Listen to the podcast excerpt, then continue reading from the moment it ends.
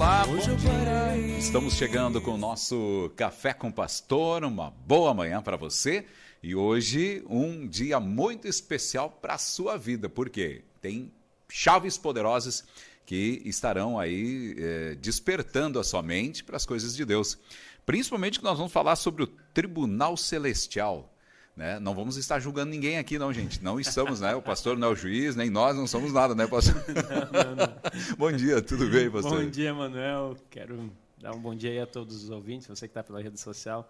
Muito bom dia e que você possa receber de Deus. Hoje teremos acesso ao Tribunal Celestial. Vamos aprofundar, iniciar um estudo que pode ser aprofundado a esse respeito, para que o Senhor venha julgar as nossas causas e nos trazer vitória sobre toda e qualquer instância que o inimigo tentar se lançar contra nós. Muito bem, então fique ligado, né? A partir de agora e já está valendo. Você que está chegando aí no nosso YouTube ou no nosso Facebook, enfim, nas nossas redes sociais, importantíssimo você já ir compartilhando, já mandando para outras pessoas aí, manda para os seus grupos de amigos, enfim, tem chaves poderosas que nós estaremos falando hoje aqui, tá bom? Então, como sempre, você já sabe, né? Também deve se inscrever no canal aqui do Pastor Aguinaldo. É, vai nos ajudar a levar estes conteúdos e conteúdos que já estão também no próprio canal. É importantíssimo você compartilhar, curtir, deixar o seu like, deixar o seu comentário, porque nós precisamos mais do que nunca levar a palavra, levar conhecimento. Porque afinal de contas a palavra fala, né? O povo perece por falta de conhecimento. E se tem uma coisa que nós temos derramado aqui, pastor, é conhecimento, é conhecimento. né? Muito conhecimento, muita palavra, né? É... E a gente vê que as pessoas elas precisam mais do que nunca, né, saber o que a palavra de Deus revela. Afinal de contas, tem muitas coisas que elas ficam no raso, né?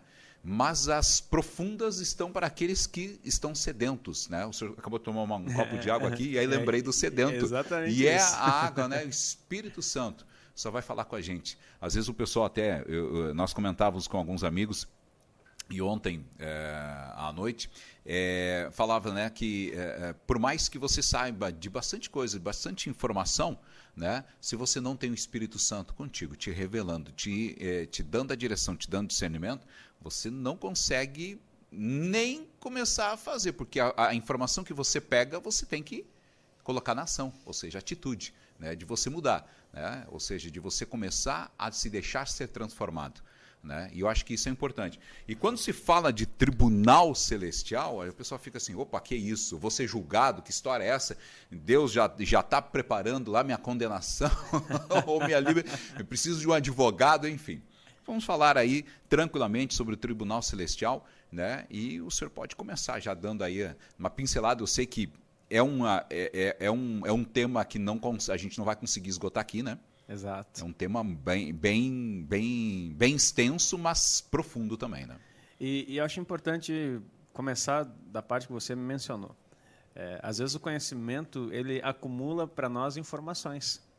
Estudar, estudar, estudar, a gente tem um monte de informações, é, a gente lê muita coisa, é, ou até mesmo da própria palavra, a gente escuta, escuta, escuta, e eu vejo que é uma, uma propriedade que temos através da internet, é o acesso a diversos estudos bíblicos. Entretanto, isso às vezes pode virar um entulho na sua vida, aonde você falou algo muito importante. Não basta apenas estudar por querer conhecer, porque informações se trocam o tempo todo. Agora você precisa ter o Espírito Santo que revela a você aquilo que é propício para o tempo.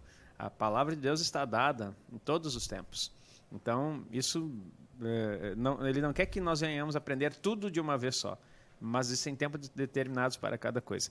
E quando nós não temos o Espírito é, que faz esse, é, vamos dizer, esse filtro, Manuel, nós vamos começar até mesmo da própria palavra.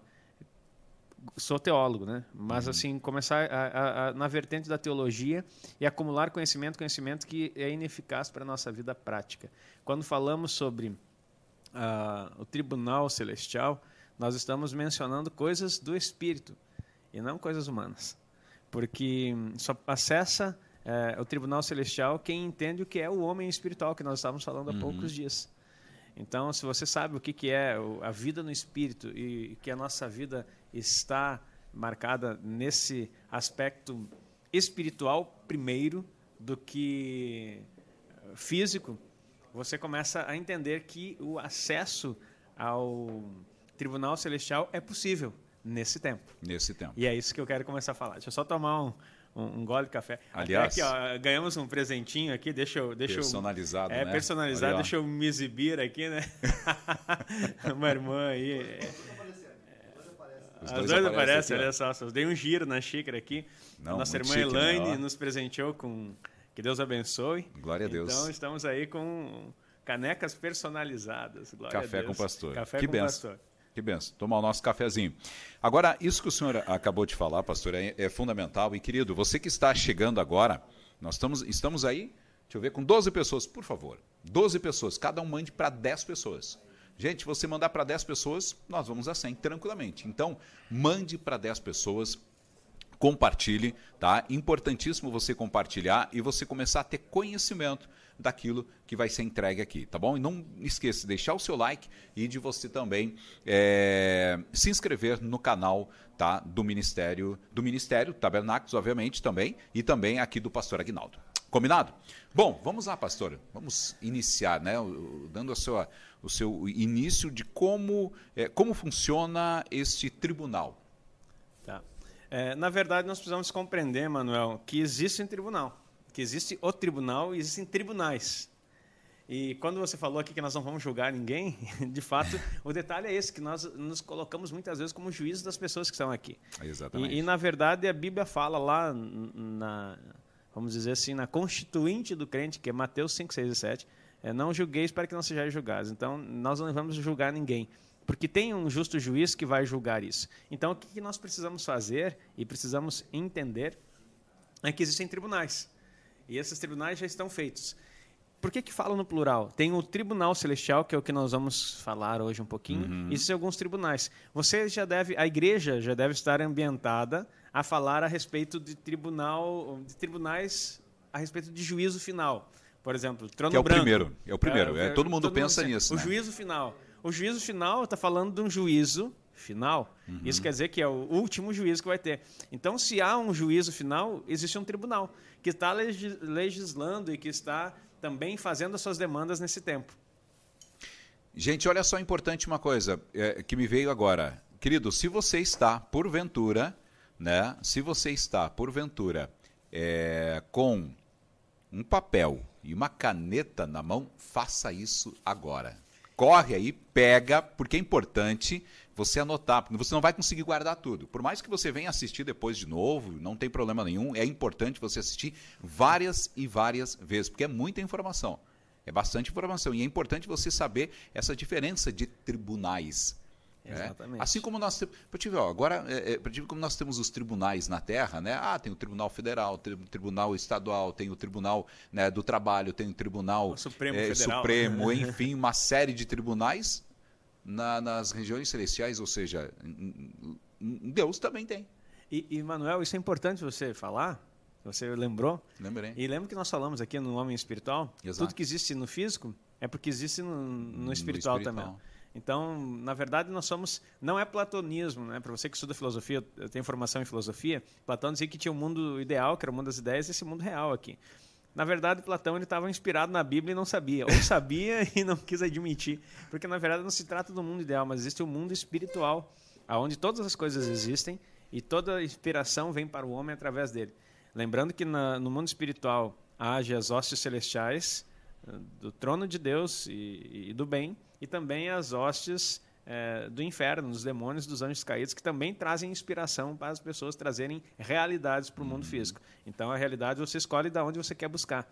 É, que tenhamos todos nós a condição e o entendimento de buscar no Senhor, no altar correto, aquilo que nós precisamos. Então, se você olhar para esses tipos de tribunais, eu quero falar aqui de uma forma bem é, sintetizada, porque não é o assunto principal né, a, respeito dos tribunais todos. Mas o mais conhecido, então, é do juízo final. Então haverá vários julgamentos, mas tem um que é final. Esse é o último que Deus vai aplicar sobre a humanidade. Então o juízo final ele, ele remete ao, final de uma era e o início de um novo tempo, que é o novo céu e nova terra, a eternidade com Deus. A partir de então, a Bíblia não revela para nós, a não ser os princípios de como viveremos, mas não fala para nós como viveremos na eternidade, mas instaura esse novo tempo. Então, o juízo final faz esse último decreto. Existe um tribunal de Cristo, que poucos crentes conhecem. É, e Paulo diz: nós devemos comparecer no tribunal de Cristo. E o tribunal de Cristo é algo importante para que nós saibamos. No tribunal de Cristo comparecem apenas os crentes. Crentes de todas as épocas, de todos os tempos e todos aqueles que creem no Senhor Jesus. Não estou falando de cristãos. Crentes pode ser judeu, pode ser qualquer povo que creu no Senhor Jesus. Uhum. Certo? Porque aí é uma, uma diferença, às vezes, do pessoal que estuda um pouco vai pensar, vai, ah, mas Israel, Israel não é o assunto aqui, mas o Israel que, que crê no Senhor Jesus como o, o, Messias vai participar do Tribunal de Cristo. E o que, qual é a função do Tribunal de Cristo, Manuel? O, o Tribunal de Cristo ele só tem uma, uma função, que é dar galardões, ou seja, recompensar os crentes fiéis.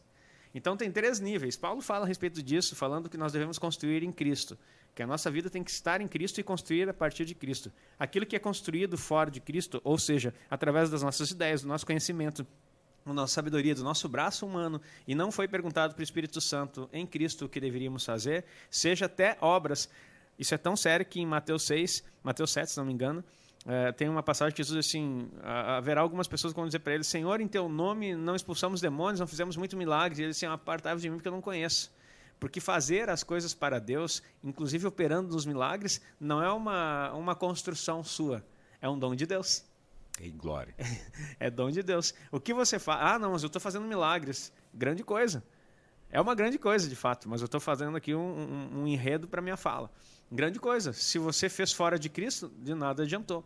Porque o dom e a vocação de Deus é irrevogável. Depois que Ele dá, você faz como você quiser. Agora, se você faz isso para uso próprio, como existe hoje em dia, respeito e amo o dom de profecia. E quero viver cada vez mais sobre isso. Entretanto, há muitas pessoas hoje usando o dom de profecia para ganhar dinheiro. É, profetizando em troca de dinheiro. Então, no mesmo espírito de Balaão, então tem que tomar cuidado com essas coisas. Essas pessoas não profetizamos em teu nome, Jesus diz, mas não te conheço. Porque sendo que todos receberam de graça. De graça. De graça né? recebeste, de graça dai. E por mais que as pessoas pensam que esse, que esse ensino bíblico está se referindo que você não pode cobrar nada a respeito do evangelho, é errado. Porque aquele que ensina deve é, receber a palavra fala. E aquele que preside bem deve receber porção dobrada. Agora, o que a Bíblia fala exatamente são os dons que foram entregues para nós. Exatamente. E esses dons incluem profecia, é, cura, cura, libertação, operação enfim, de todos, todos os dons todos que foram dons. dados de graça. De graça receber, de graça dai. E não existe nem oferta, queridos. Me desculpe falar para você se você está dizendo assim, não, mas pastor, eu posso pedir uma oferta para isso. Não, não pode. De graça receber, de graça dar. Agora, se você vai dar um seminário, um curso, algo sério, eficiente, aonde você é, gastou tempo nisso, investiu o seu tempo, a sua vida, né, que é a sua oferta a Deus, você é digno é, como obreiro do seu salário. Agora, fora isso, olha só que coisa interessante de nós começarmos a entender. Então, operar os dons é, pode não significa que você está construindo em Cristo. E o tribunal de Cristo vai julgar justamente isso o que você construiu nele ou não. E aí você faz, faz então, não precisa nem ter dom para construir em Cristo. Não, os dons é que nem a parábola dos talentos, todos receberam. Uns vão enterrar, outros vão multiplicar. Então eu quero dizer para você: multiplique o que Deus te deu. Descubra o que Deus te deu. E se você acha que não recebeu, peça os melhores dons, que a palavra nos instrui a fazer isso, para que possamos ser úteis no corpo de Cristo. Entretanto, todos receberam alguma coisa. Mas o que eu quero dizer é que você não precisa operar maravilhas para construir a partir de Cristo. Construir a partir de Cristo, Manuel, está simplesmente relacionado a fazer a vontade dele. Se a vontade do Senhor é que você esteja numa igreja auxiliando a vida inteira, abrindo e fechando a porta da igreja, faça. Faça. Você vai ter galardão por isso. Glória a Deus. Se você é a pessoa que faz a limpeza, eu estou 20 anos limpando a igreja, estou contratado para limpar a igreja aqui, queria tanto fazer outra coisa. Tu está frustrado. Você não entendeu o que Deus quer. Agora tem pessoas que, que limpam uma igreja com excelência que quando passam um pano no chão estão ungindo aquele lugar.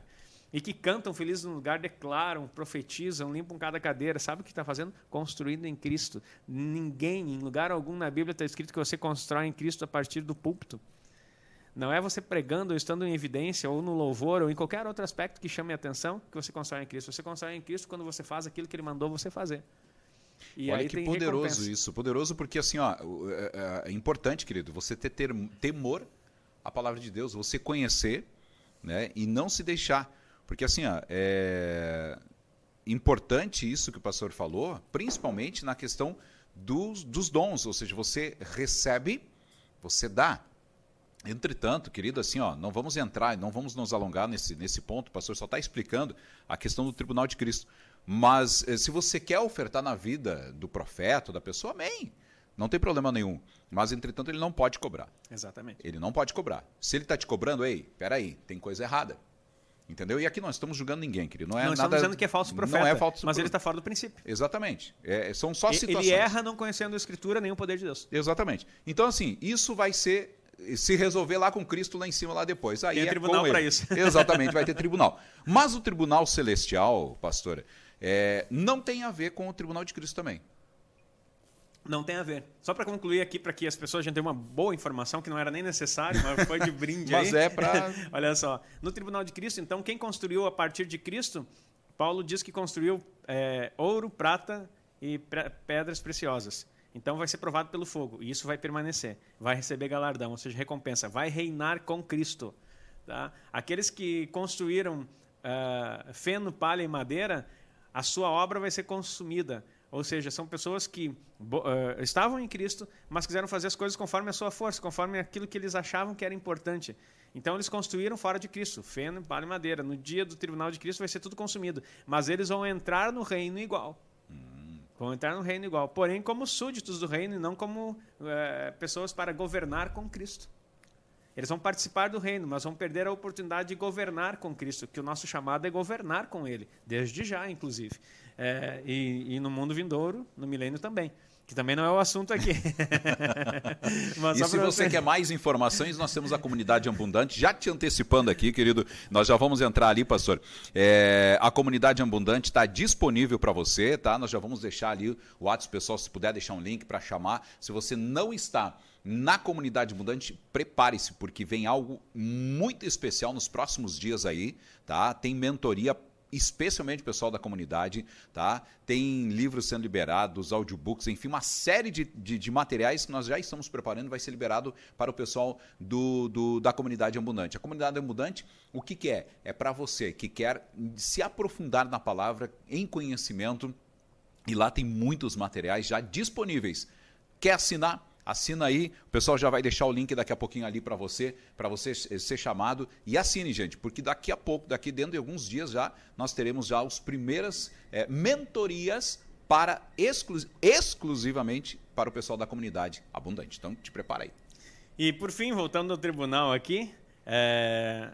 tem aquele então que vai ser queimado tudo e vai participar do reino, como súdito, participando lá. E tem aquele que não construiu nada que é aquele crente que simplesmente ele acreditou no Senhor Jesus, foi salvo, porque a salvação não se perde.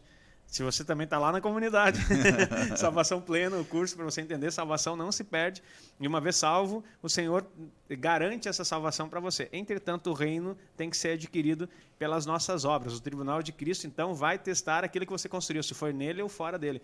Então, quem vai ficar de fora do reino, ou que vai ser reprovado no tribunal de Cristo? Preste atenção, essa é a função do tribunal de Cristo Nesse tribunal de Cristo, quem vai ser reprovado é aquele que viveu a vida de qualquer forma. Ele creu, aceitou Jesus, foi salvo, mas em determinado momento, como usa-se muito esse termo no Brasil, é, ele se desviou.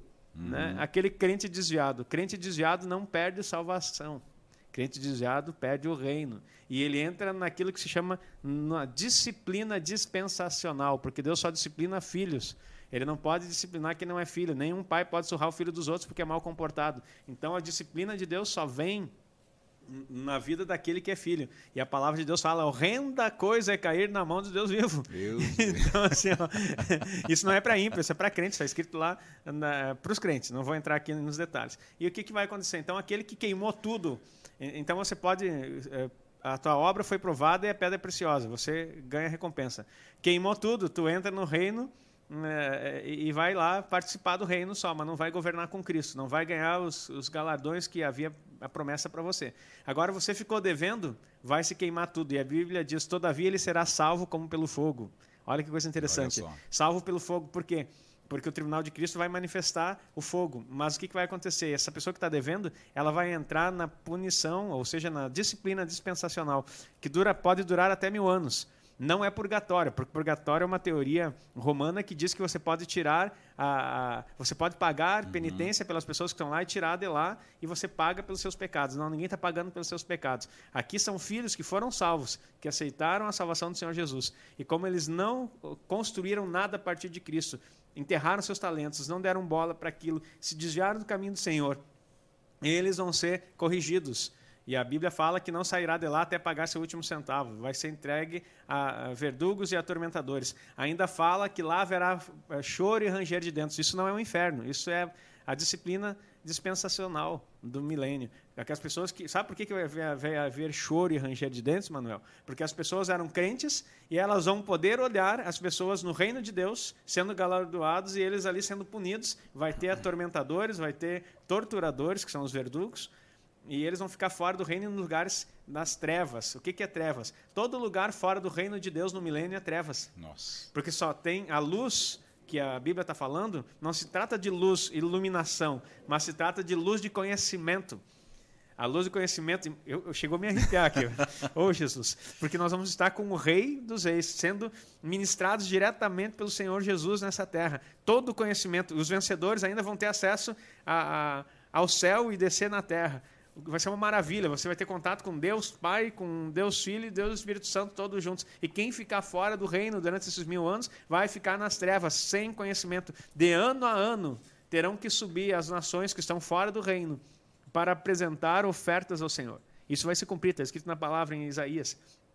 E eles vão apresentar de ano a ano é, ofertas ao Senhor. E os vencedores, que são aqueles que foram galardoados e venceram, como fala em Apocalipse, receberão os tesouros das nações e entregarão para Cristo. Olha que maravilha! E o que está lá fora, ele vai estar tá preso, ele não vai nem poder subir, enquanto os outros povos que não eram é, crentes, que não venceram, e, e estão subindo para cultuar o Senhor de ano a ano, os filhos desobedientes que estão sendo punidos vão ficar presos, sendo torturados e rangendo os dentes, porque eles diziam, podia estar tá lá e não estou.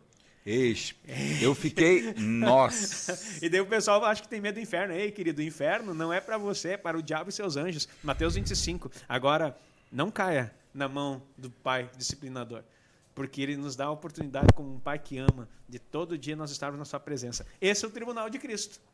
Querido, e não é o tribunal celestial. Deixa eu dizer, se você não visualizou, eu não sei se você fechou os teus olhos e ficou imaginando toda, toda essa, essa, essa trajetória. Eu vou usar conto, tá, pastor? Mas não é um uhum. conto de fadas, querido, é verdade.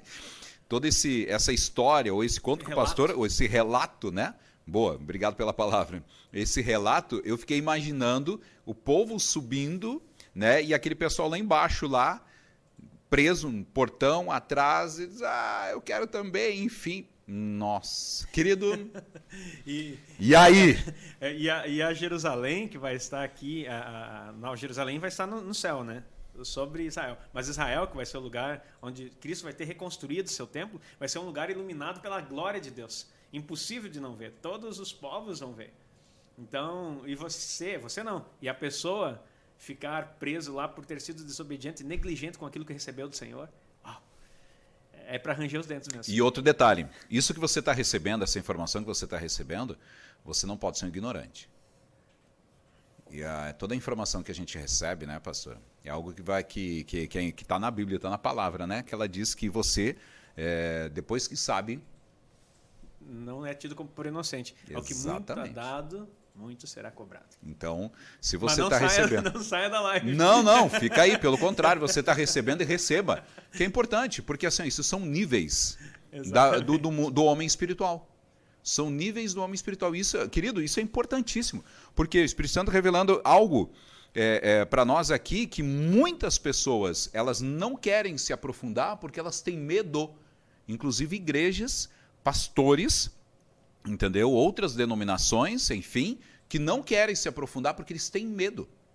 Eles têm medo do que vem por aí. Eles têm medo porque eles, eles, eles, eles têm medo, de repente, daqui a pouco até de, de não, não passar por esses níveis. Do seu próprio histórico. Do seu próprio histórico, exatamente. Porque eles também eles não sabem como combater isso, como bater, como, enfim, uma série de coisas. Aí é que tá, né, pastora? É, é, é, querido, se tu tá aqui, pega o teu papel, pega a tua caneta, anota te debruça na palavra do Senhor, te debruça na, naquilo que está sendo derramado aqui, entendeu? E importante, e se você quer compartilhar com as pessoas, compartilhe. Gente, nós estamos só com 15, 16 pessoas, né? É impossível que a gente não consiga chegar pelo menos umas 30 pessoas aí, entendeu? Para que essas pessoas também venham receber da mesma forma que você está recebendo. Então, mete o teu dedinho aí nesse compartilhar agora, pelo menos para umas 10 pessoas. Deixa o seu like. Hum, é, é, quem não é inscrito, se inscreva. Né? Você, querido, que está aqui, por favor, manda para outras pessoas aí. Eu sei que é um horário de trabalho, eu sei que às vezes, de repente, o pessoal fica um pouco difícil aí para o pessoal estar. Tá é, nós vamos ter que fazer uma noite aí, pastor, de repente, uma outra hora aí, vamos ter que ver com a equipe, fazer uma noite aí para dar um. do café, vai fazer ser um, a ceia com o pastor. Vai ser a ceia com o pastor. a janta com o pastor. mas alguma coisa. Mas, querido, isso não, isso independe de qualquer situação, tá? É importante você compartilhar. Compartilhe, é importante. É, eu acho importante falar sobre isso, porque às vezes as pessoas, até mesmo no, no, no trabalho, elas têm a oportunidade de ficar escutando alguma coisa. Uhum. E, e, você coloca aí, você pode escutar e está compartilhando. É, eu acho que é uma questão mesmo do, da nossa disposição de fazê-lo.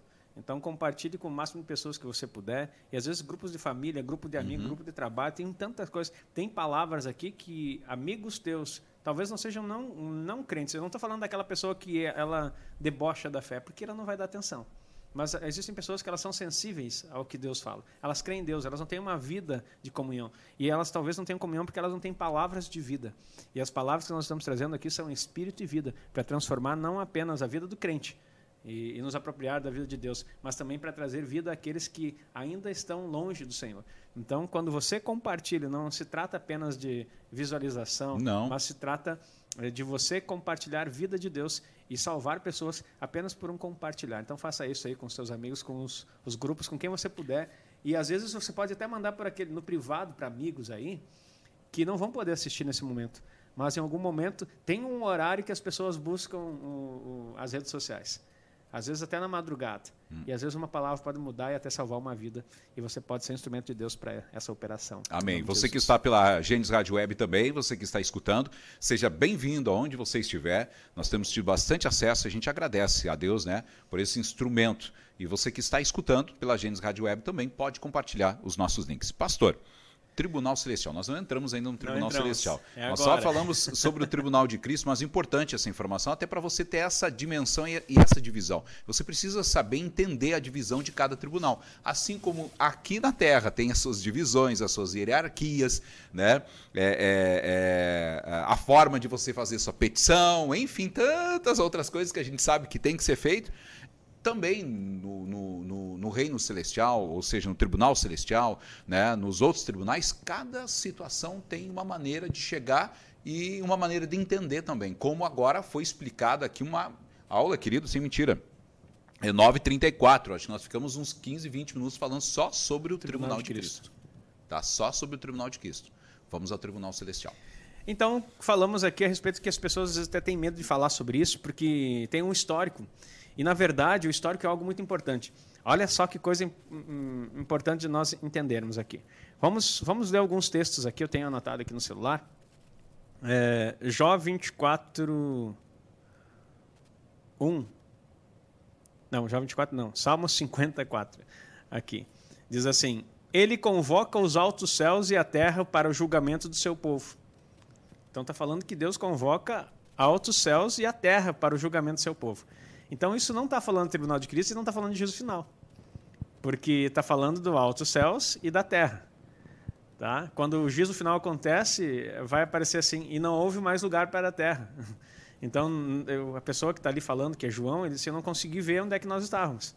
Então, não é o juízo final. Então, se Deus convoca altos céus e a terra, existem sessões nesse tribunal, não sei se chama assim, é, sessões, a linguagem jurídica, me perdoe, não sou especialista nisso. Hum, audiências. audiências, obrigado, obrigado. Então, audiências para isso. E, e essas audiências acontecem é, diariamente ou de tempo em tempo. Deus não está no nosso espaço-tempo, mas isso está sempre acontecendo. Quando que ele acontece? No momento em que você se achega no tribunal celestial e pede uma audiência. E aí Deus vai te ouvir.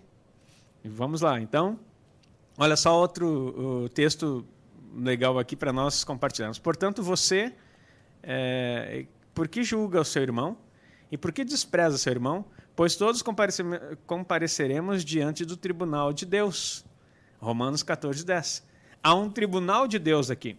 Então não julgue o teu irmão. Nós falamos aqui no início, nós uhum. não, não compete julgar ninguém. Uhum. Nós vamos chegar diante do tribunal de Deus. Tá, mas espera aí, nós falamos do tribunal de Cristo e falamos do juízo final. Que tribunal é esse? Então existe um tribunal, quando está falando em julgamentos aqui, em demandas nesse tempo, é, o que o apóstolo Paulo está ensinando aos romanos é que nós devemos chegar aos tribunais de Deus, nós podemos comparecer. Todos nós vamos comparecer lá. Então, isso pode ser acessado agora. Não, não tem um tempo vindouro do qual isso irá acontecer. É, um, é, é, o, é, o, tempo que se chama hoje. Você pode fazer isso hoje. Existem dois tribunais que haverá o tempo, que é o de Cristo. O de Cristo e o do e juízo, o juízo final. final. Ponto. Ponto. Esses são, queridos, importantes. São dois tribunais diferentes que nós não acessamos agora, é depois. Depois. Agora, há um tribunal aberto o tempo todo. Que nós podemos acessar a qualquer que é, momento. Que é o tribunal celestial. A hora que nós precisarmos. E isso é tão profundo. Olha só, Jó, aqui eu tenho uma versão da é, nova. Eu não sei dizer em espanhol aqui, queridos. Me, me fugiu a, a, abreviatura. Mas é uma versão em espanhol versão de Jó 1, 6 a 12. Eu vou ler em português para você. É, um dia os membros da corte celestial chegaram para apresentar-se diante do Senhor. E o acusador, Satanás, veio com eles. O Senhor é, lhes perguntou, o Senhor perguntou a Satanás: De onde vem? Satanás respondeu ao Senhor: é, De rodear a terra e, e observar tudo que nela acontece. Então o Senhor perguntou a Satanás: Tem visto meu servo Jó? É o melhor homem em toda a terra. É um homem incorruptível e de absoluta integridade. Tem temor de Deus e se mantém distante do mal. Então, olha só. Um dia a corte celestial se reúne e Satanás vem junto. Agora preste atenção. É, esse um dia é, um, é, uma narrativa meio que poética do livro, né? da construção do livro de Jó. É, não quer dizer que um dia, como se fosse, era uma vez, não. Não é isso que está dizendo. Então, o que está relatando, a importância desse relato, um dia na corte celestial reunida, aonde o tribunal ia funcionar, Satanás aparece. Olha o que nós vemos lá no Salmo 50, o Senhor convida céus e terra para o seu tribunal. E em alguns momentos aparece Satanás. Satanás. Para quê? Quando Satanás aparece no tribunal celestial, ele não aparece para assistir, ele não aparece para aplaudir os crentes eh, nas suas causas ganhas, ele vem como um, um, um, promotor. Eu ia dizer, ele seria o promotor. Ele é o promotor.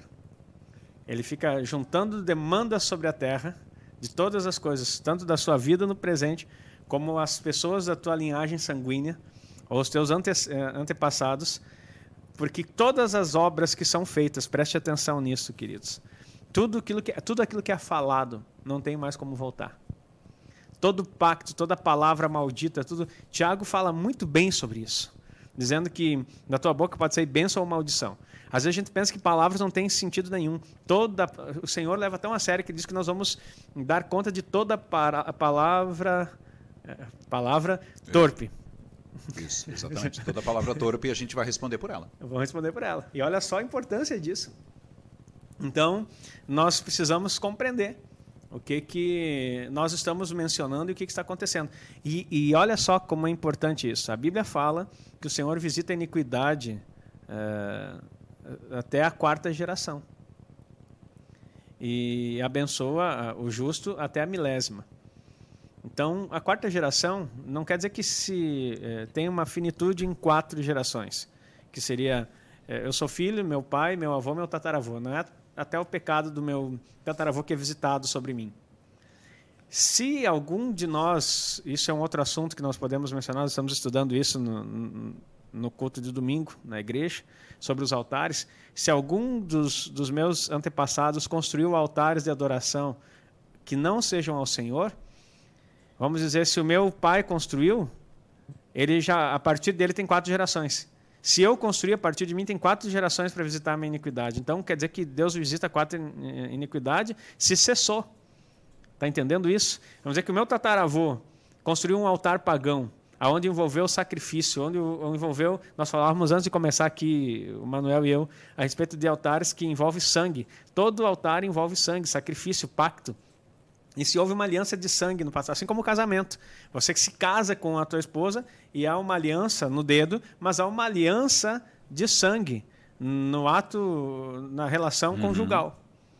Envolve sangue. Por isso é um pacto que não pode ser desfeito. Por isso que Deus leva tão a sério o casamento e compara isso até mesmo com Cristo e a igreja. Então, se houve uma aliança no passado dos teus, eh, dos teus tataravós e cessou, depois teu avô não fez, teu pai não fez, você ainda pode receber influências disso. Agora, se o pai fez, se o seu avô fez, se o pai fez e você continua fazendo, isso vai se perpetuando, é mais do que quatro gerações. Nossa. E daí alguém pode dizer assim, mas pastor, isso aí isso é antibíblico, porque Jesus se fez maldito no madeiro por todos e levou sobre si todas as maldições. E isso é a pura verdade. Entretanto, você lembra que você não está lidando com Jesus. Ele te justificou, você é justo através dele. Agora você está lidando com Satanás, que é um mentiroso, que é o acusador, que é o pai da mentira, que é aquele que quer é, te destruir. A missão dele é matar, roubar e destruir. O matar, no original, significa sacrificar. Ele quer sacrifício. Satanás o tempo todo quer matar. O matar dele não é simplesmente matar para destruir, como se fosse, usando uma expressão aqui, numa questão de uma guerra, você dá um tiro e elimina o teu adversário. Não é assim que Satanás faz ele, ele quer sacrificar.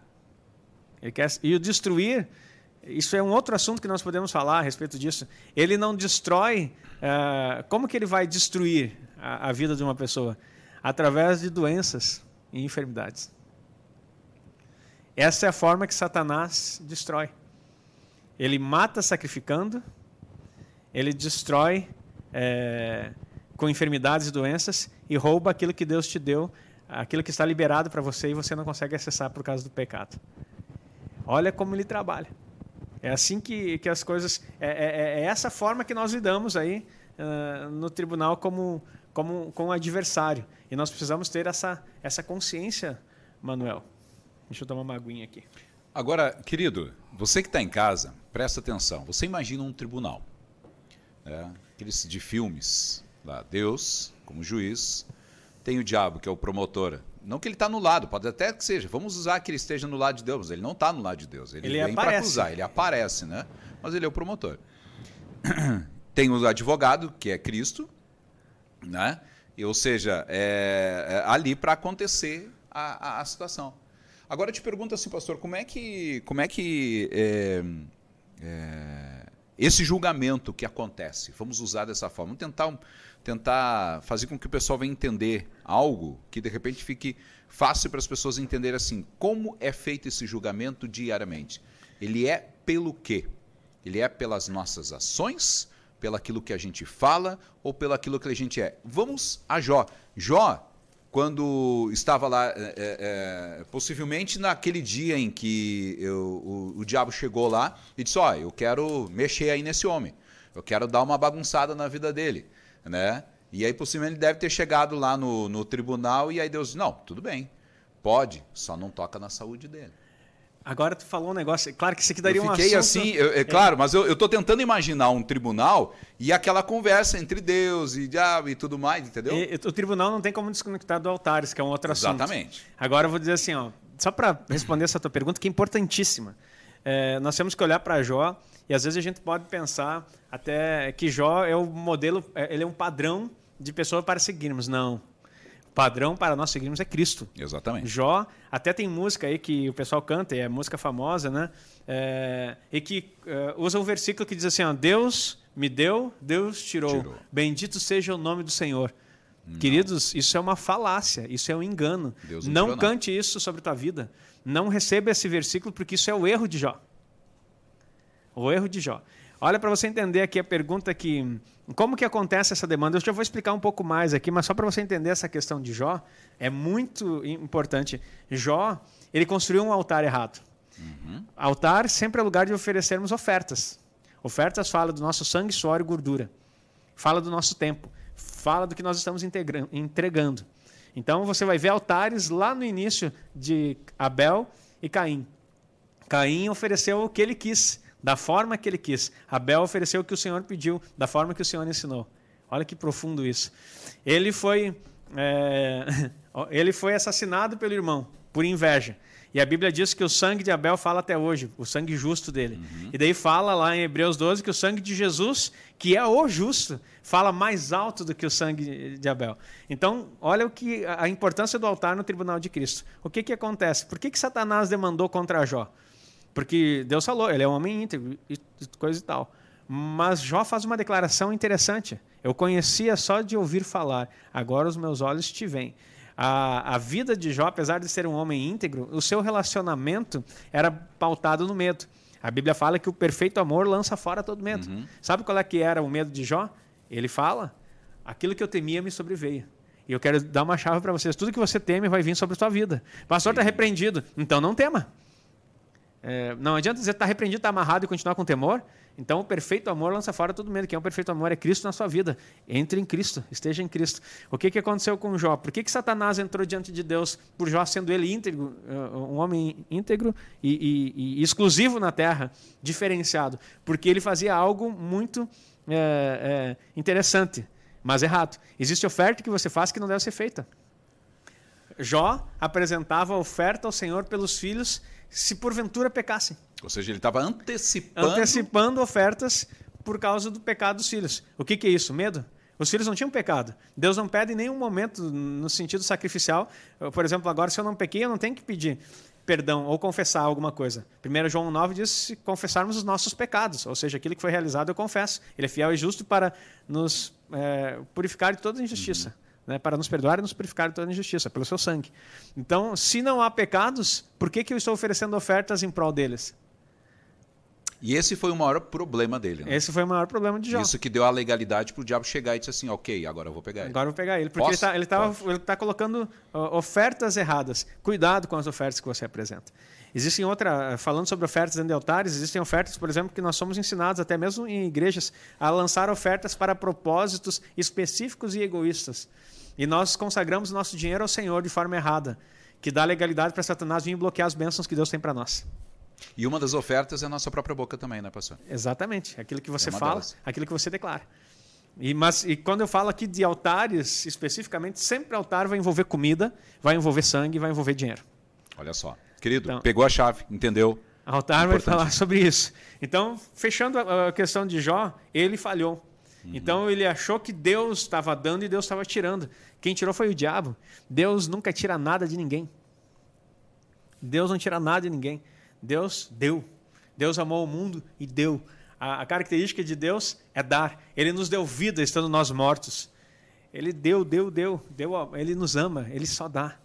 Ah, mas então que pai é esse? Não, ele, ele é justiça também.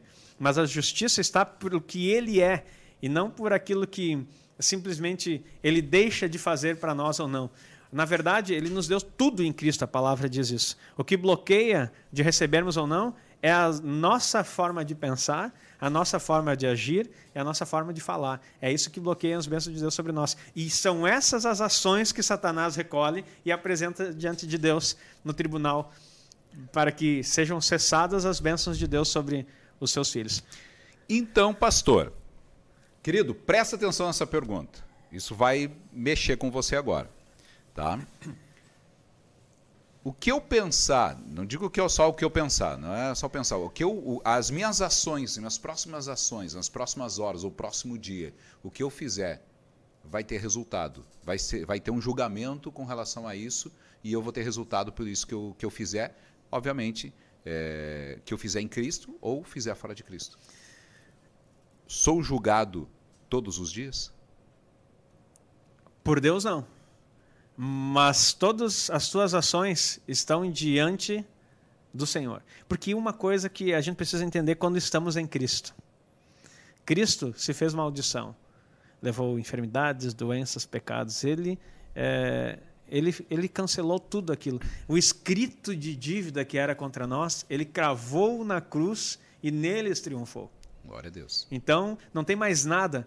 Romanos 8:1, nenhuma condenação há para os que estão em Cristo Jesus. Então, se você está em Cristo, se alguém está em Cristo, 1 Coríntios 5,17, nova criatura é, as coisas velhas já passaram, eis que tudo se fez novo. A partir de que você entrou em Cristo, tudo passou e você se fez novo. Houve um corte de, de legalidade ali. Entretanto, aquilo que você fala, e o pensamento é importante, Romanos 12 diz para nós renovarmos a nossa mente, Manuel. A palavra fala em Provérbios, se não me engano, agora me fugiu a, a referência. Assim como o homem pensa em sua alma, uhum. ou na sua mente, assim ele é. Aquilo que você pensa torna o que você é. Então, o pensamento, quando vem um pensamento maligno na tua cabeça, Martinho Lutero fa falou isso e depois Agostinho repetiu, dizendo que você não pode é, é, impedir que um, uma pomba sente na sua cabeça, mas você pode impedir que ela faça um ninho. Então, na verdade, assim, há pessoas que é, não se preocupam com o que está vindo na sua mente e deixam que os pensamentos criem ali um ninho que vai afastar das realidades de Deus. Renovação de mente é o princípio. É, e isso também é chamado arrependimento. Arrependimento está ligado à palavra metanoia, que é mudança de mente. As pessoas pensam que arrependimento é chorar. Não, chorar não é arrependimento. Arrependimento é mudar o pensamento. Mudar o pensamento que você tem terreno desse mundo para aquilo que a palavra de Deus diz. Não tem que, que pensamento tem que vir? Deus vai me dar um novo pensamento? Não, já está dado. É a palavra. O pensamento que transforma você é a palavra. É a, a palavra em você. Cristo em vós e Cristo é a própria palavra revelada. Glória então, é que vai trazer aquilo que nós precisamos ser. Então, as acusações, nós não somos julgados todos os dias, porque já houve um tribunal. Agora, aquilo que nós falamos conforme a nossa mente desse século, dá demandas para Satanás. Nós estamos dando escrituras para que o diabo venha contra nós e na hora que Deus tem uma bênção liberada para nós, na hora que vai descer do céu, Satanás manda seus demônios com com escrito lá, assim, ó, ah, ah, ah. Aqui, aqui ó. não. Olha aqui o que ele disse. E Deus, mas Jesus não fez todas as coisas por nós, fez? Fez todas as coisas, já está tudo liberado. Mas a sua boca nós pode demandar poder. contra você mesmo. Isso é por, por, por que, que eu perguntei? Por que eu fiz essa pergunta, né, pastor, com relação a essa questão de que se a gente é julgado todos os dias? Por isso. Porque é importantíssimo, querido. Ah, nós não somos julgados. Né? Entretanto, a gente anula as bênçãos que Deus tem para a gente. A gente tem, é, procura ter o acesso, aprende a ter acesso àquilo que Deus já tem, porque já está feito, está pronto, é teu. Quando a gente começa a ter esse acesso e começa a buscar, né? E aí, o, o, o, que nem o senhor falou, aí o diabo diz, ó, não, não, peraí, não pode, está aqui, ó. Ele disse que né, não merece. Ele disse que não pode. Ou tem algo que não foi cortado lá atrás, ou algo de, de, de maldição, enfim, tantas outras coisas que ficou que precisava ser. E, e tem como ter esse acesso e tem como resolver isso, né, pastor? Tem, exatamente, Manuel. Isso é importantíssimo, porque Deus não nos dá o, o, a história toda para a gente não ter um final feliz, vamos dizer assim, né? Ele diz assim, eu vou fazer isso para que a minha alegria seja completa, que a alegria de você seja completa. Ou seja, é, falávamos ontem com algum grupo de, de jovens de uma escola a respeito da alegria. Então, a alegria, Deus nos proporcionou uma alegria. A vida com Cristo não é uma vida de sofrimento. Vamos passar por provações, mas tendo bom ânimo. Eu uhum. venci o mundo. Então, no mundo tereis aflições. Nós vamos passar por aflições, mas nós vamos vencer todas elas. Aleluia. E essa alegria vai ser completa, porque quando Glória nós pedirmos ao Pai, Ele vai nos dar. E aí a nossa alegria vai ser completa, porque aquilo que nós pedimos, se não pedimos, não recebemos. Deus não pode dar aquilo que nós não estamos pedindo. Como que Ele vai, uh, vamos dizer assim, mas Ele é Deus, Ele sabe todas as nossas necessidades, mas há um tribunal, querido, isso é uma forma correta de você colocar. E, eu quero explicar algo poderoso aqui, mano. Eu já até abri aqui para não, lá, não fugir lá, muito. Lá. Mas, assim, a respeito disso, há coisas que nós precisamos entender. Como funciona esse tribunal. É, não quer dizer que nós estamos. Às vezes nós pensamos, falava antes, acho que falava contigo isso, que nós pensamos que estamos em batalha espiritual. Aprenda uhum. algo aqui, queridos. Primeiro que você tem que ler uma, ter uma releitura de é, Efésios 6, a partir do, capítulo, do versículo 11. A gente pensa que existe uma armadura que a gente, na hora que sai para a guerra, a gente lembra de Davi enfrentando Golias e procurando uh, o rei Saul, né? É, é Saúl, né? É, é, isso, obrigado. É que ainda estou um pouco aí com a memória meio afetada. Então, com o rei Saul, E daí a gente vê lá tentando botar uma armadura, e daí aquela armadura não serviu. Ele, não, pode deixar, vamos falar no gauchês aqui. Eu vou de bodoque mesmo, vou derrubar esse gigante aí. Então ele saiu só com a funda e, e, e, não coube aquela armadura. A gente pensa que a armadura espiritual, que está escrito lá em Efésios 6, é algo que a gente coloca para entrar numa batalha. Não, queridos. Armadura espiritual é algo que você ganhou quando entrou em Cristo. Se você está em Cristo, você está vestido com essa armadura. Porque, por mais que nós tenhamos tempos de refrigério, eu fui militar, e fui militar do, do pelotão de operações especiais por mais que a gente era chamado para treinamento e às vezes por umas situações reais, uma vez eu fui chamado para entrar numa, numa favela e fiquei lá numa posição de tiro das quatro da manhã até as sete e a ordem era quem pulasse aquele muro era para tirar. Foi um momento que eu orei muito, assim, não deixa ninguém pular aqui, Deus, que eu não quero atirar ninguém. então assim, a gente estava lá para isso e se Sim. tivesse pulado a gente ia atirar. Mas eu digo assim, ó, não foi só aquele, foi um momento de aflição, foi um momento de muito treinamento, foi um momento de perder sono, ficar das, das quatro da manhã até as sete horas numa posição só pronto para tirar. E, e, e algo assim. É, só que esse momento era um pedaço da batalha da vida militar que eu tinha. Porque tinha um momento de regozijo, tinha um momento que nós do, do lá, nós, nós fazíamos churrasco, era um momento de estar junto, era um momento... Tinha um momento que eu saía de lá e estava com minha família, que estava com minha, na época minha noiva, que estava com meus parentes que estavam em festas, eu quero dizer para você, há um momento sim em que você vai estar numa batalha, mas há momentos em que você vai ter desfrute e vai ter alegria. A vida com Deus é assim, não é só guerra, mas não é só alegria também, porque tem momentos que você vai entrar em embates que você precisa estar preparado, treinado, como manejando bem a palavra da verdade que a Bíblia fala, para que você possa vencer. E você precisa entender isso. Não é uma vida de altos e baixos, mas são momentos em que você vai ter que passar. E você precisa estar firme. Não adiantava nada eu sair chorando do meio da missão. Eu não quero atirar em ninguém, uhum. não aguento mais ficar nessa posição e sair correndo e abandonar o posto. Eu seria um desertor. E a Bíblia fala que nós não somos aqueles que retrocedem. A partir do momento que você aceitou Jesus, você se alistou no maior exército da história. Aleluia. Você foi chamado, sofre, pois, como bom, os sofrimentos como bom soldado de Cristo. Foi o que Paulo disse a Timóteo. Nenhum soldado alistado para a guerra se envolve em negócios dessa vida, a fim de agradar aquele que o regimentou. Nós nos envolvemos demais com os negócios dessa vida e esquecemos que nós estamos alistados para uma guerra. Então, essa armadura é como se fosse o pelotão de pronto emprego, Manuel. Nós não tiramos. Quando você está de serviço no exército, você não larga o fuzil, você deixa ele no lado, mas você não tira o coturno, você não tira a roupa, você não tira nada. Há alguns soldados displicentes, e não vou dizer nomes aqui, até porque eu servi há muito tempo atrás, que botava até pijama. Aí sabe o que acontece? Há um imprevisto, tu está em maus lençóis. Eu não tirava nem o cinto. Porque eu sabia que a qualquer momento, principalmente quando eu era. tinha que estar tá em alerta. Eu, tinha que estar tá alerta. Eu era, eu era cabo no exército. Então, de duas em duas horas, e às vezes menos, eu tinha que me acordar. Então, o tempo que eu perdi para colocar o cinto, eu deitava daquele jeito mesmo prontinho. Botava uma manta em cima da cama é, para não sujar a cama e dormia do jeito que estava. Olha que coisa importante isso. A qualquer momento você pode ser acionado. Efésios capítulo 6, a partir do verso 11, está falando daquilo que você adquiriu.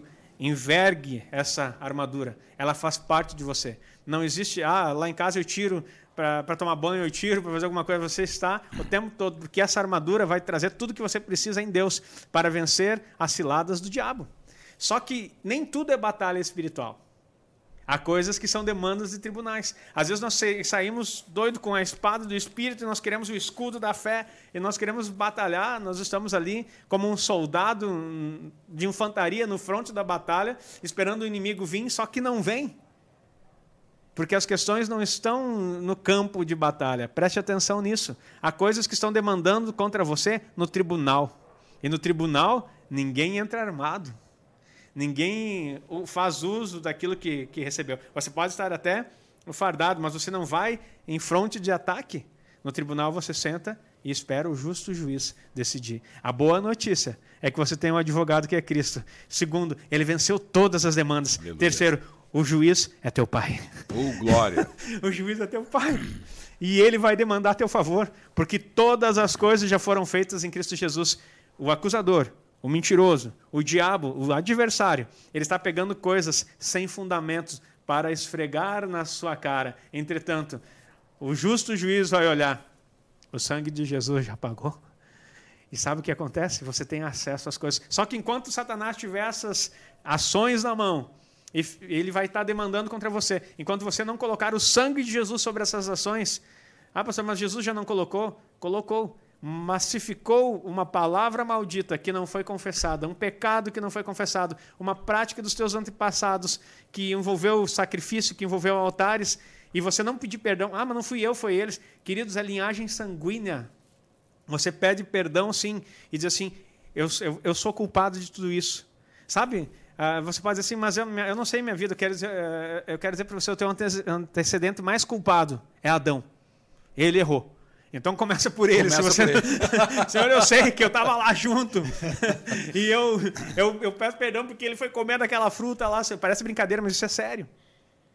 Claro que não sempre precisa em Adão, mas às vezes tem pessoas que dizem, ah, mas a minha linhagem é diferente. Eu, eu sou de igreja, filho de, de, pastor, neto de pastor, querido, não interessa. Pastor também erra, pastor também peca. E se não tem esse conhecimento, não adianta nada. Ele precisa demandar contra Satanás contra Satanás naquilo que ele pegou e está tentando nos aprisionar, porque todas as bênçãos já estão, é, está escrito em Efésios capítulo 1, todas, o Senhor nos abençoou com toda sorte de bênçãos nos lugares celestiais, está disponível. Sabe por que, que não chega? Porque Satanás tem alguma coisa que você fez, falou, disse, ou que algum antepassado disse, e ainda não foi colocado o sangue do cordeiro sobre isso, já está disponível. Aquilo que era é, para te condenar, para te colocar longe de Deus, Cristo resolveu. E você é salvo pela graça, porque ele fez. A salvação veio por Cristo Jesus. As demais coisas também estão disponíveis para nós. Entretanto, a, partir do momento em que você conhece o tribunal de Deus, o tribunal celestial, você agora sabe como aplicar tudo que Jesus fez. Não é algo por atacado, não, queridos. Tem coisas que ele fez que você precisa colocar e reconhecer. Por isso existe a oração. A oração é o lugar onde você não fala do que você quer simplesmente. A oração fala a respeito daquilo que você precisa, comunica com Deus a vontade dele para você. A gente foi muito, por muito tempo ensinado que oração. A Bíblia diz que você não sabe orar como convém. E daí você quer chegar lá na frente de Deus e achar que é um orador. Você não sabe orar como convém, o Espírito intercede por nós. Ora em línguas quando você não sabe o que orar. Agora, quando você for numa audiência com Ele, assim como um advogado, prepare Pegue todas as coisas. Eu quero ler o texto aqui que diz isso. Isaías 43. É, me perdi aqui só um pouquinho. É, Isaías 43, 26. Olha só o que diz aqui. Preste atenção nisso, queridos. Faze-me lembrar, entremos juntos em juízo. Conta tu as tuas razões, para que te possa justificar. Glória a Deus. Olha aí, Deus falando, faz-me lembrar para que tu possa justificar. E aí o, 27 vai dizer: Teu primeiro pai pecou e os teus intérpretes prevaricaram contra mim. Olha só o que, que ele estava falando de coisas atrás. Agora traz para mim lembrar aqui. Tu recebeu. Não, mas isso aqui é Isaías, querido. Isaías é o livro mais profético que tem e mais messiânico. Então o que, que ele está dizendo assim? Ó, faz Deus lembrar até dos teus antepassados, e reconhece: obrigado, Deus, porque em Cristo agora eu tenho vida, eu sou livre, não há condenação para quem está em Cristo, eu estou em Cristo. E todas essas, essas coisas não mudam o teu relacionamento com Deus, só dão munição para Satanás te atacar. Existem batalhas que você vence no tribunal e não no campo. Você quer dar soco no inimigo e dar tiro nele, e na verdade é simplesmente você dizer assim: põe o sangue de Jesus nessa sentença. Acabou. Satanás está derrotado e ele nunca mais vai poder te perturbar. Glória a Deus. Olha, olha como a coisa hum, muda. Querido, deixa eu dizer uma coisa para você, que o Espírito Santo, ele te revele ou te traga em mente, a, a sua mente, as coisas que você falou, as coisas que aconteceram. E se possível, se você tiver vô, vó, bisavó, tataravó ainda viva, tataravó um pouco mais difícil, mas é, se você tem, procura saber o que aconteceu. Procura conhecer, entendeu? Faça isso. Né? Hoje eu não tenho mais vó, e nem bisavó. Gostaria de saber, porque eu tenho os nomes, o meu nome, meu nome, meus dois nomes, Manuel e Eduardo, são de vô e bisavô. Então eu não sei qual é a carga que vem. Entende? Eu não, não sei. Né? Necessariamente eu teria que saber isso ou não é uma. É importante. É importante saber. Quem não tem como saber. Quem não tem como saber, vai uh, aqui respondendo o, o, o Lander está tá pedindo, tá, né, assim, Quem não tem como saber a respeito dos seus antepassados, o que faz? Pede perdão a Deus por erros comuns. Simplesmente assim. E, e peça ao Espírito. Geralmente, eu vou responder aqui a câmera está aqui, mas vou olhar para o Lander aqui. Lander, geralmente o que acontece quando um ataque na tua vida, ele se demonstra a respeito do, do que tem no teu passado. Há algumas coisas, por exemplo, assim, é, num, num hábito simples assim que acontece de, é, de alcoolismo, só para você entender. Você tem uma perturbação geracional já nisso e até mesmo você é, é um exemplo, né? Você bebia e, e, se libertou disso, mas essa coisa vi, fica sempre voltando, um vício, seja ele qual for, uhum. e fica voltando em você e você já pediu perdão e aquilo fica te aprisionando. Tem coisa no passado.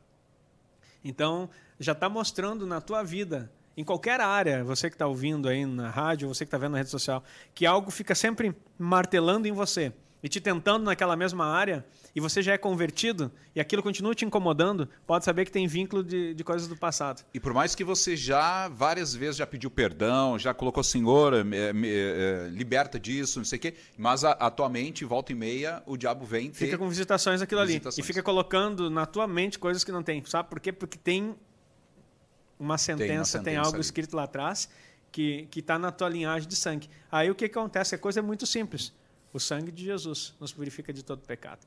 Vai e coloca lá, Senhor, que os teus anjos vão agora na história. E às vezes acontece isso em, em, em, em terreiros, em, lugares de, de feitiçaria, de bruxaria, de satanismo, que os demônios vão lá e colocam o seu nome, colocam suas coisas, inclusive enfermidades sobre isso. E aí o que, que acontece? Você tem que orar, você não sabe como é. Senhor, manda os teus anjos agora, no lugar onde o meu nome foi escrito, nos altares aonde o meu nome foi colocado, nos altares aonde minha descendência frequentou, e que os teus anjos coloquem o sangue de Cristo nesse lugar.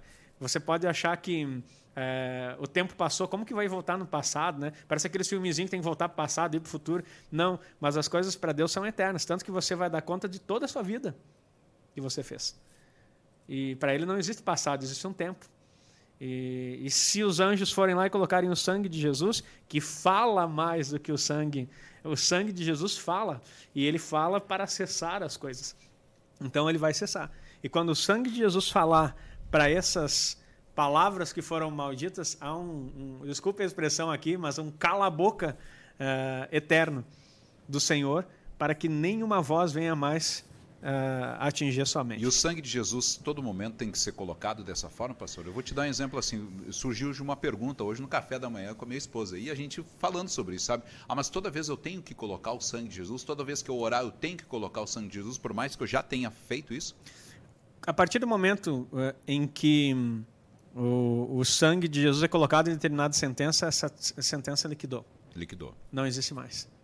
Então, o sangue de Jesus, se o sangue de bodes, fala em Hebreus, é, era aspergido e purificava no tabernáculo e no templo, quanto mais o sangue de Jesus vai nos liberar da consciência das obras mortas.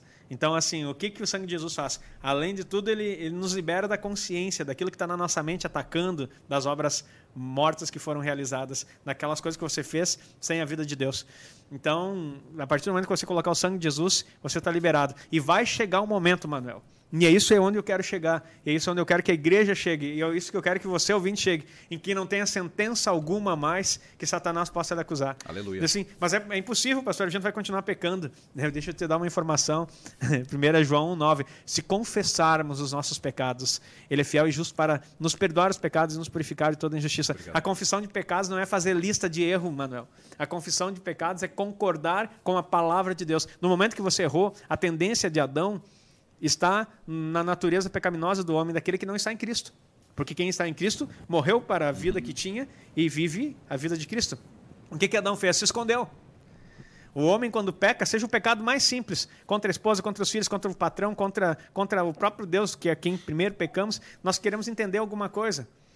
Por exemplo, uma coisa muito simples, que às vezes um, um, acontece com os homens, e eu atendo pessoas que falam isso. Ele vê uma mulher bonita que entrou em algum lugar, no emprego, alguém chegou, deu uma atenção, ele acha bonito e deseja no seu coração. E aí, em vez dele ser sincero e dizer para Deus, Deus perdoa, eu, isso, é, isso é errado, é contra a tua palavra, eu, eu, e começar a orar em línguas e repreender aquilo ali, ele alimenta aquilo no teu coração e esconde. A partir do momento que você escondeu, assim, ele pode até não ficar pensando o tempo todo, mas ai, meu Deus do céu, e não conta para a esposa. A primeira pessoa que tem que saber que quando você passou por uma situação assim, primeiro é Deus. A segunda é tua esposa, porque ela é a tua aliança de sangue. E você diz assim, Olha que "A- amor, é você, ou querida, ou esposa, ou você chama ela pelo nome, você diz assim, ó, hoje eu fui tentado, mas o sangue de Jesus me, me libertou nessa situação. Você está trazendo a luz. Você traz a luz e toda a obra das trevas é desfeita na luz. Só que o crente, ele busca a natureza adâmica. Daí ele esconde. Não, Deus o livre, minha esposa. Ela é ciumenta, vai me matar se ela ficar sabendo. Não, Ela ela, não te divórcio. mata. Quem, quem mata é Satanás. É. Você escondeu isso no teu coração, sabe o que, que ficou? Uma demanda. Não, mas não é possível, pastor, eu nem pequei, porque a Bíblia diz que. é, é, não, o que, que a Bíblia diz? Que se você olhar, você já cometeu Pecou. adultério. Hoje o pensamento, né? Antigamente não era. Ou seja, no Velho Testamento era as É. Era o ações. flagrante. Era o flagrante. Agora não. Teu pensamento. E aí, assim, o pensamento aconteceu. Como que vai purificar das obras? O sangue de Cristo. E daí você pensou isso? Use, na hora confesse. E confessa não é ficar. Olha, esses dias eu ensinava na igreja sobre isso. As pessoas acham que confessar pecado é ficar se menosprezando. Ah, que desgraçado que eu sou. De novo, olha, esse- de novo fiquei tentado por essa mulher, que é o exemplo que eu estou dando aqui, queridos. Tem vários outros exemplos, mas esse é um bem comum entre os homens e entre as mulheres também, no, a- a- ao mesmo sentido. Ah, como eu sou desgraçado, de novo isso aí. Eu não sei o que fazer, eu não vou poder, não posso olhar para meus filhos, não posso olhar para minha... Você está se maldizendo. E a coisa é simples: o sangue de Jesus nos purificou de todo o pecado. Ele foi uma vez, se fez maldição, se fez, é, tornou o corpo dele no pecado para que, não que ele pecou, mas tomou os nossos pecados para que você ficasse livre disso. Então, olha só, você simplesmente coloca isso, ora ao Senhor, pede perdão e você vai. Olha só que coisa poderosa. Quando Satanás te trouxer uma tentação, a Bíblia diz que junto com a. Fiel é Deus, que junto com a tentação dará o escape. Preste atenção nessa revelação. A gente, quando eu era adolescente, eu pensava que Deus ia abrir uma portinha no meio, a tentação enorme de Deus abre uma portinha ali que eu tenho que passar rastejando. Por isso que eu não conseguia escapar muitas vezes. Eu pensava na adolescência, ah, mas ele deu um escape. O escape é um, é um buraquinho de rato que aparecia no desenho animado que tem que passar por ali para escapar. Não é isso para fugir. Quando a tentação vem e Deus dá o escape, o que, que ele está nos ensinando, queridos? Que ele, fiel é Deus, que junto com a tentação nos dará o escape. Sabe qual é o escape? Veio a tentação. Em vez de você se maldizer, se sentir sujo, se sentir pecador, se sentir. Você tem que se sentir aquilo que você é em Cristo, nova criatura. Aleluia. E aí, quando a tentação vier, você pode olhar e dizer assim: Ah, Satanás. Não. Ah, tu acha que aqui. Daí você, em vez de olhar para a dificuldade, você olha para Deus. Obrigado, Deus. Esse é o escape. Porque antes eu era corrompido e podia cair nisso aqui, mas agora a vida de Deus está em mim. E sabe o que acontece? Cada tentação que Satanás colocar no teu caminho, ele vai te aproximar de Deus. Porque em vez de se esconder como Adão, você vai direto para Deus e assim, Deus, olha só o que Satanás está querendo colocar, mas a vida de Cristo está em mim. Aí você começa a orar em língua estranha, você começa a dizer, Senhor, obrigado, porque e você não pode dar atenção. Satanás, teu adversário, lembra que eu falei que vai acabar as demandas? Todas as vezes que ele colocar alguma coisa no teu caminho para ver se você dá para ele alguma legalidade, algum documento que ele possa te atacar, sabe o que, que você faz? Você chega diante de Deus e confessa, concorda. Não, Senhor, isso aqui é laço. Eu agora minha declaro que minha vida, eu amarro, eu, eu, eu jogo para longe de mim, eu declaro que minha vida está em Ti, eu vivo em Cristo. Você começa, daí não sabe mais o que dizer, Senhor, tira esse pensamento da minha cabeça, começa a orar em língua estranha. Ah, mas eu não sei falar em língua estranha ainda, não fui batizado com o Espírito Santo. É só pedir que Ele batiza, pronto. Então, assim, ó, tem coisas que são ferramentas que Deus precisa nos dar. Olha o escape maravilhoso que Deus nos dá. Nós somos vítima de Satanás porque desconhecemos a verdade libertadora de Cristo em nós, a esperança da glória. Aleluia. Nós não estamos presos no pecado, nós não somos escravos, nós somos filhos livres, com acesso direto ao Pai, que é Cristo em nós, é o próprio Deus habitando em nós. Ei, não deixa Satanás pegar e está indo no tribunal lá, vença ele com a palavra de Deus, traz a memória para Deus as coisas, coloca para ele aquilo que você precisa, e Deus tem prazer em te ajudar. Deixa eu tomar um gole de café. Querido, olha só, 10 horas e 15 minutos, 10 e 15. Pastor, eu quero de forma é, simples, vamos usar assim essa, esse termo, de forma bem simples, como eu faço esse acesso ou como eu consigo é, colocar isso para Deus e dizer, ó, encerra isso. Manuel, eu quero falar a respeito disso.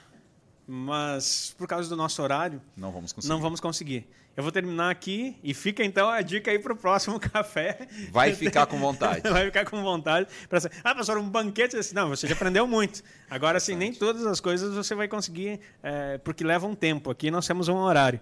Mas eu quero trazer para você algo é, importante aqui, já que nós estamos falando de oração. A oração é a coisa mais poderosa que Deus colocou na nossa mão. A oração não é algo chato que nós temos que fazer.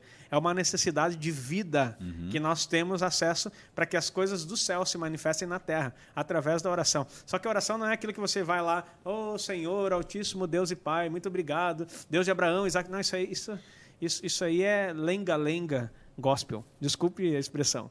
Isso aí é religiosidade. Você pode dizer que ele é grandioso, você pega um, um violão, você põe uma música e começa a declarar por aquilo que ele é. Isso é louvor e adoração. Agora, a oração, é, Jesus é, orava muito simples na Bíblia. Pai, eu te agradeço porque revelaste isso ao- aos pequeninos e não aos sábios. Pronto. Pai, obrigado porque me ouviste. Eu sei que tu sempre me ouve, mas estou falando isso por causa deles. Olha as orações de Jesus em público. As orações no secreto. É tão poderosa a oração que Jesus fez muitos milagres. Andou sobre as águas, atravessou a parede, fez um monte de coisa. Mas o que os discípulos disseram para Jesus quando perguntaram? Senhor, ensina-nos a orar. Porque Jesus orava de uma forma que eles não entendiam. Porque eles não sabiam como orar. Sabe por que, que Jesus orava de forma correta? O Espírito do Senhor está sobre mim, porque ele me ungiu para isso e para aquilo, porque o Espírito Santo estava nele. E quem ora por nós é o Espírito Santo. Aleluia. Pare de querer orar por você mesmo. É o Espírito Santo que ora por você. É o Espírito Santo. Ore em todo tempo, orar sem cessar. Não é ficar todo, oh Senhor, obrigado pela comida, pelo microfone, pela xícara, pela. Tu não vai conseguir orar em todo tempo. É orar em línguas. Está caminhando, ora em línguas, está tomando banho, está lavando a louça, está indo para o trabalho, está na folga, está antes de dormir, está sem sono, ora em línguas. De repente você vai dormir. Orar no Espírito é a ferramenta mais poderosa que você vai receber de Deus. Não tem outra forma que Deus vai se revelar para você. Agora, quando você for aos tribunais celestiais e às orações, seja específico. E nós vamos aprender isso Amém. nas próximas vezes. Seja específico. Não fique com enrolação. Você, você tem que pensar num advogado representando você. O advogado tem que ser bom para ganhar uma causa. Porque, não porque o pai, que é o juiz também, não quer te dar, mas por causa que o adversário ele tem argumentos muito bem construídos. E se você fizer de qualquer forma, você vai perder na corte celestial. Porque os seus argumentos não vão vencer. O argumento que vence é o sangue de Jesus, Aleluia. não as tuas palavras, não aquilo que você acha, não as tuas justificativas próprias, é o sangue de Jesus. É você simplesmente dizer, é verdade, eu sou culpado por tudo isso mesmo, mas Jesus me salvou. Aleluia. Ele colocou o seu sangue. Nós vamos aprender isso passo a passo. Mas eu quero falar aqui sobre três dimensões da oração. Importantíssimo. Inclusive, logo está saindo um livro aí, é, Orando como Jesus. Orando como Jesus. Então, eu vou estar falando com você sobre como orar como Jesus né? e ter respostas nas suas orações. Eu estou muito feliz, Manuel, e logo quero dar um testemunho, já vou adiantar aqui. E isso é para a glória de Deus, porque Satanás perdeu. Amém. E eu aprendi a entrar no tribunal celestial. Ô, glória. Ixi. Desculpa a emoção. Porque isso Aleluia. estava oculto da gente, Amém, que vive numa Jesus. vida tradicional, ensinado por teologias que nos fazem a não viver o sobrenatural. Eu e minha esposa entramos, oramos por uma causa. Que já tinha sido dito um não. Que as pessoas disseram assim: não vai acontecer. Eu peguei e orei com ela. No dia anterior, no próximo, eu coloquei o sangue de Jesus sobre a situação. No outro dia, Manuel, no outro dia, de manhã cedo, eu recebo uma mensagem. Ele voltou atrás e decidiu. Ei, glória. Não Aleluia. tem explicação. É o nosso justo juiz, o meu advogado, Cristo. Ele é poderoso e se ele faz na minha vida, faz na tua vida também. Nós vamos aprender. O meu chamado é semestre, o meu dom é semestre, é ensinar para vocês aquilo que o Senhor me entregou e aquilo que Ele tem me dado no Espírito, para que você acesse os mesmos lugares. Eu não quero ser melhor que ninguém, Manuel. Pelo contrário, eu não quero né, que as pessoas olhem para mim e digam assim: eis um pastorzão que resolve as situações, vamos lá para ele orar por nós. Não, queridos. Os cinco ministérios são dados para aperfeiçoamento dos santos, para o desempenho do ministério. É para que o corpo de Cristo acesse aquilo que nós estamos acessando. Pastores, apóstolos, mestres, evangelistas e profetas não estão acima, eles estão no lado, facilitando a vida da igreja, para que todos cheguem à unidade da fé, para que todos sejam um corpo de Cristo e recebam do cabeça e funcionem mediante isso. Então, quero dizer para você: Deus tem caminhos para que as coisas deles aconteçam. Isso não é religiosidade, isso é conhecimento da palavra de Deus. E Ele vai te dar os caminhos aplainados. Façam caminhos aplainados. Todo vale será aterrado e toda montanha será aplanada. Porque o nosso Senhor está vindo para buscar a sua igreja. E a igreja dele não é uma igreja vítima, é uma igreja vencedora. Aleluia. Eu me emociono porque por muito tempo isso esteve oculto pela minha mentalidade religiosa. Mas graças a Deus por seu Espírito Santo e pela sua palavra que nos faz andar em verdade, porque as suas palavras são espírito em vida. Vamos lá para as três dimensões da oração, senão eu começo a pregar aqui.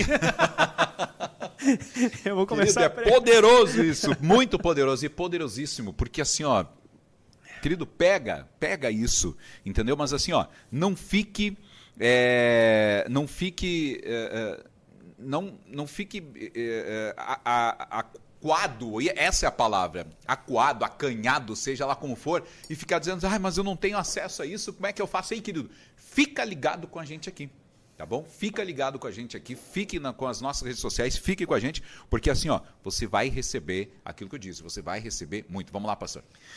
Vamos lá então, três dimensões da oração existem três dimensões da, orações, da oração aonde nós devemos nos apresentar a Deus. Primeiro, ele é Pai. Primeiro, ele é Pai. E ele fala isso lá em Lucas 11, 2. Ele começa dizendo a respeito da oração que ele foi ensinado ali para os discípulos, Pai Nosso. Os discípulos estavam vivendo num período ainda que a lei acontecia, eles participavam da sinagoga e tudo mais. E Jesus faz a primeira dimensão para eles, vocês precisam entender que Deus é Pai. Pai nosso. Então a primeira coisa que você deve saber na oração é que Deus é Pai. A segunda, é, então por que, que ele é Pai? Olha só, eu anotei aqui para não falar muita coisa aqui e esquecer do essencial. A primeira é, se relaciona a Deus como Pai, o que representa a satisfação das nossas próprias necessidades e desejos. Olha só, Deus é Pai e o Pai ele vai dar para nós as nossas necessidades e desejos. Um pai supre isso. Quem é uhum. pai aqui sabe. Uhum. O teu filho quer, tem uma necessidade, você supre. Tem um desejo, você dá. Essa é a função do pai. Não é filhos mimados, não. É Cristo que está em nós e tudo que você pedir é da vontade de Deus, porque é Ele quem coloca em você tanto querer quanto realizar.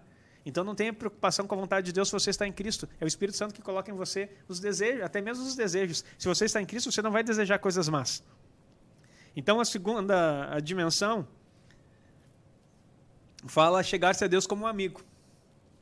Isso está lá em Lucas 11, de 5 a 6. Jesus conta a parábola de uma viúva que procura um juiz iníquo, um juiz, é, não é iníquo a palavra, é, injusto. É um juiz que não era justo. E aí ela pede para que ele julgue a questão dela contra o adversário. E daí primeiro ele diz que não vai fazer.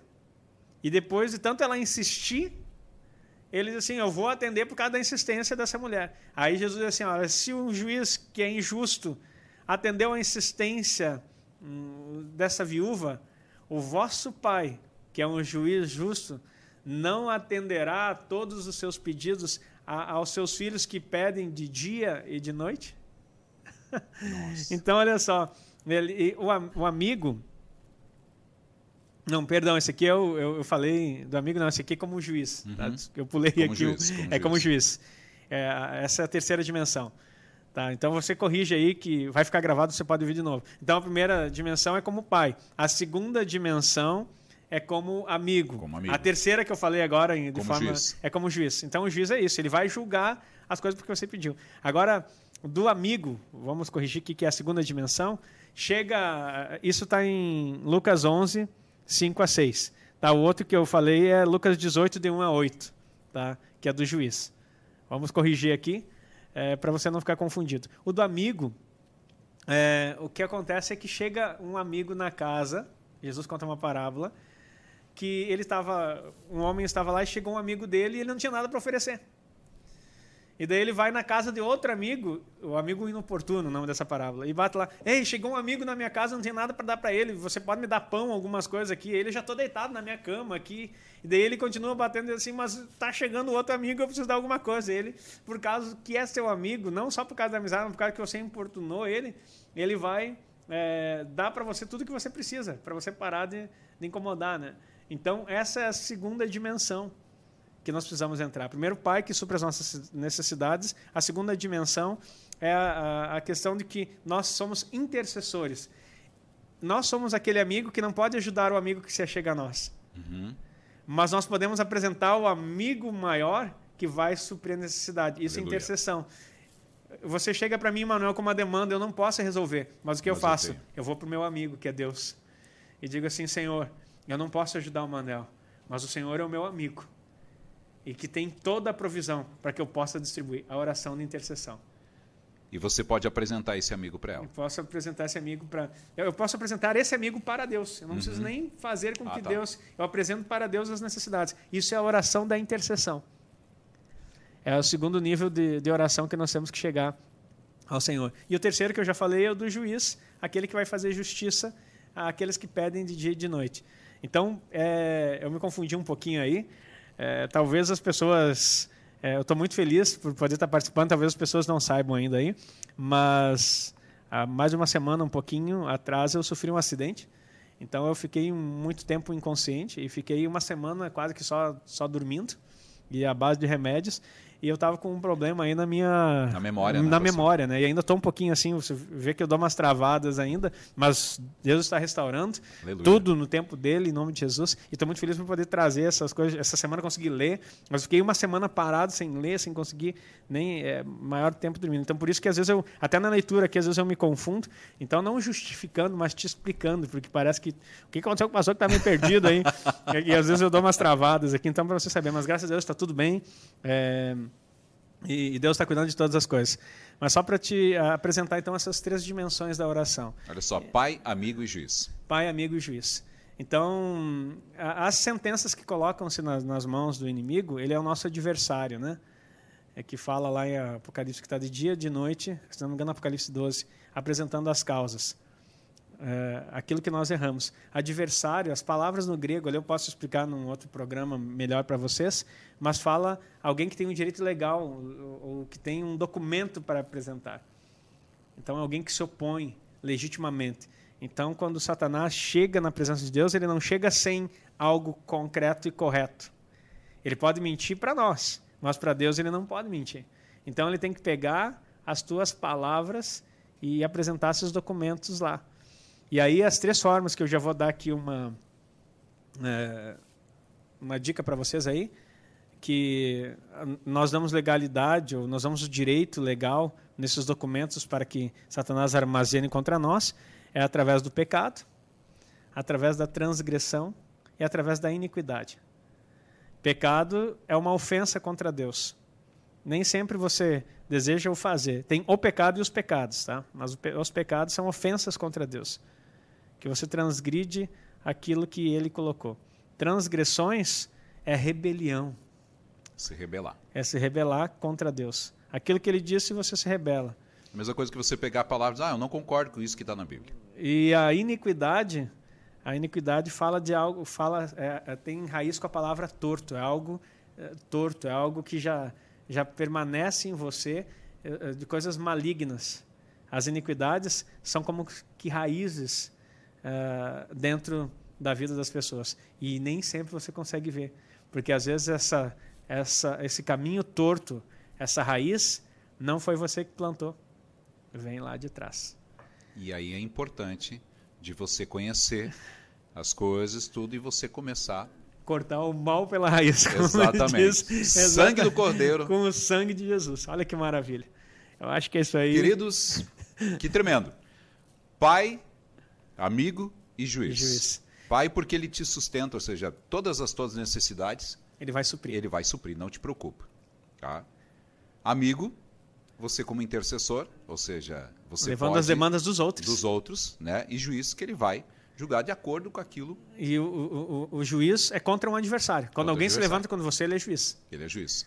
Não Então, contra você. É, ele é, ele é o juiz que julga aquilo que está sendo colocado. Uhum. Mas lembra que quem está lá como advogado é Cristo. É Cristo. E o, o juiz é teu pai.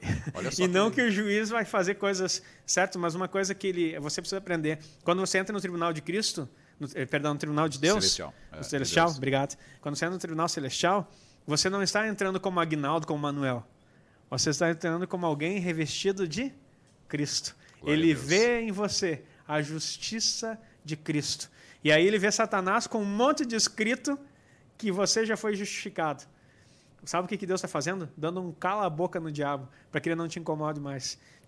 E Jesus, nosso advogado, quando ele quiser se exaltar, meu sangue já pagou. E aí você, diante de Deus, toma posse do sangue do advogado e diz para o juiz que mandou o advogado para você, que é o seu irmão mais velho, diz assim: agora essa sentença você está livre. O tribunal de Deus não é para envergonhar você, é para envergonhar Satanás, para ele entender mais uma vez que ele foi vencido naquela cruz. E os filhos de Deus têm toda ah, todo o poder e toda a autoridade para pisar serpentes e escorpiões.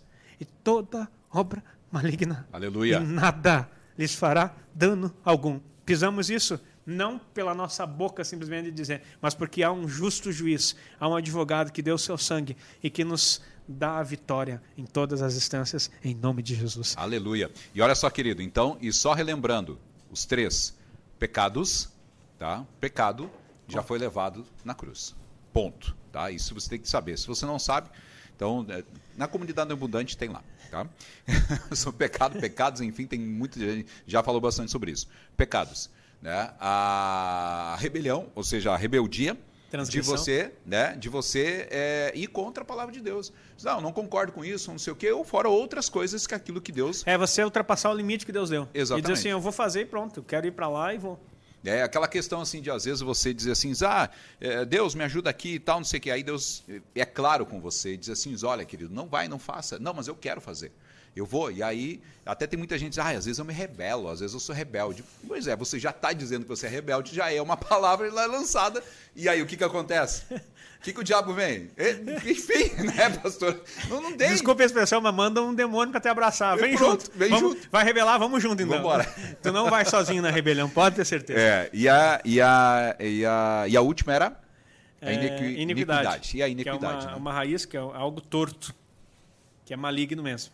Olha só, então como é importante você saber dessas coisas, né? E como é, passar por isso, porque às vezes a gente não entende o porquê que de repente ah, na nossa vida é, toda uma miséria, há toda uma, uma escassez ou miséria, enfim, de, de ambas as, não só em questão de dinheiro, mas ah, às vezes de sentimentos, né? Por que, que às vezes de repente, ah, por que, que eu caso separo, caso separo, caso separo? O porquê que, ahn, por que, que eu não consigo deixar a droga? Ou por que, que eu não consigo deixar a bebida? Por que, que a prostituição não sai de mim? Por mais que né, é, eu não esteja fazendo nada de errado, mas eu há visitações, há situações que acontecem. Dívidas, vícios em jogos, Uma série de coisas, vício né? em pornografia, adultério, gravidez na adolescência, é, filho bastardo, que é chamado aqueles filhos ilegítimos que acontece, tudo isso tem raiz de iniquidade. É interessante que a gente falou pecado, transgressão e iniquidade, mas começa com a iniquidade,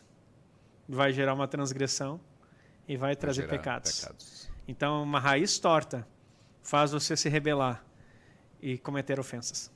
Olha só. Então, por isso que nós começamos assim no pecado, a gente identifica o pecado. Daí a gente vê qual é a transgressão. E daí a gente consegue enxergar a raiz. E é lá na raiz que nós destruímos com o sangue de Jesus. Amém. Glória a Deus. Querido, muito especial esse café com o pastor. Tá? Você vai poder compartilhar com outras pessoas, compartilhe, você que está aqui, né? Tivemos um bom número de pessoas que saíram, voltaram, enfim, né? E você que não é inscrito no canal, se inscreva. Você que não deu o seu likezinho, deixa o seu like aí que você vai sair daqui a pouquinho, né? Deixa o seu like. Nós passamos, nós chegamos a chegar aí próximo dos 30, ou chegamos a 30, mas só tem 16 likes aí. Tem que deixar mais like aí, gente. É importante e compartilhar né? Porque realmente o estudo de hoje foi muito, muito, muito, muito especial mesmo, pastor. Amém. Né? E nós vamos então para o próximo falar como acessar isso, Amém. né? porque tem formas de inscrever petições, como se dirigir até o tribunal, enfim, uma série de coisas que nós precisamos saber. E com certeza muita gente está curioso, tá, pastor? Tudo bem, eu sei de tudo isso, mas como eu chego lá? Próximo café a gente vai falar. vamos andar.